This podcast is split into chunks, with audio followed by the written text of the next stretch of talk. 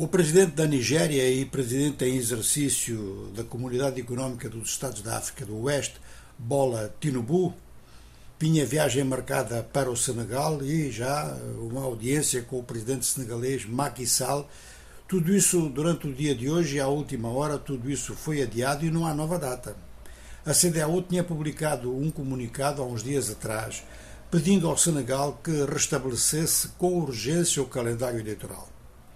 Neste momento, muita agitação e muita perspectiva de problemas no Senegal em virtude da decisão anunciada por Macky Sall, depois apoiada pela maioria governamental da Assembleia Nacional, passando as eleições previstas para 24, sim, previstas para 24 de fevereiro para 15 de dezembro, e a oposição fez aí uma aliança, um bloco conjunto contra esta alteração das datas uma alteração de datas que afeta também alguns setores que ou foram grandes suportes de Sall ou que estão ainda dentro da coligação governamental. Quem foi suporte durante muito tempo foi até primeira-ministra, foi eh, Aminata Touré, que está a criticar eh, Macky Sall e que está a dizer que ele se conduz como um ditador eh, africano nonogenário. E, por outro lado, o candidato oficial do partido do governo, que recebeu, aliás, confirmação de que continua a ser candidato, também não era muito favorável ao adiamento. De maneira que, agora,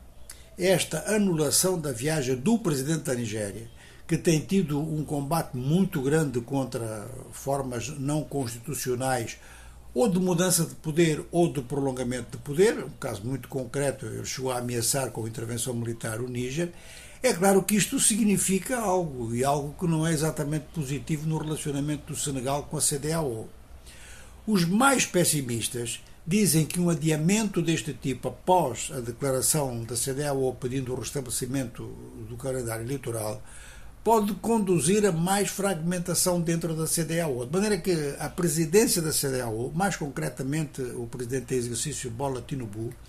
está num dilema. Quer dizer, ou ele mantém a entidade a funcionar com todos os seus membros habituais, e isto significa então que vai ter que fazer um grande recuo em matéria de princípios, ou ele aplica os princípios e muitos vão-se embora porque a correlação de forças dentro de vários países não é a mesma que existe, por exemplo, na Nigéria. É uma situação que pode vir a atingir também a Comunidade Económica dos Estados da África Central. Neste momento, as considerações em matéria de respeito pelas normas constitucionais, que é uma condição para estar dentro de qualquer uma das entidades de integração subregional em África, a única que parece apresentar garantia de estabilidade e de respeito pelos princípios é então a SADEC, a Comunidade Económica dos Estados da África Austral.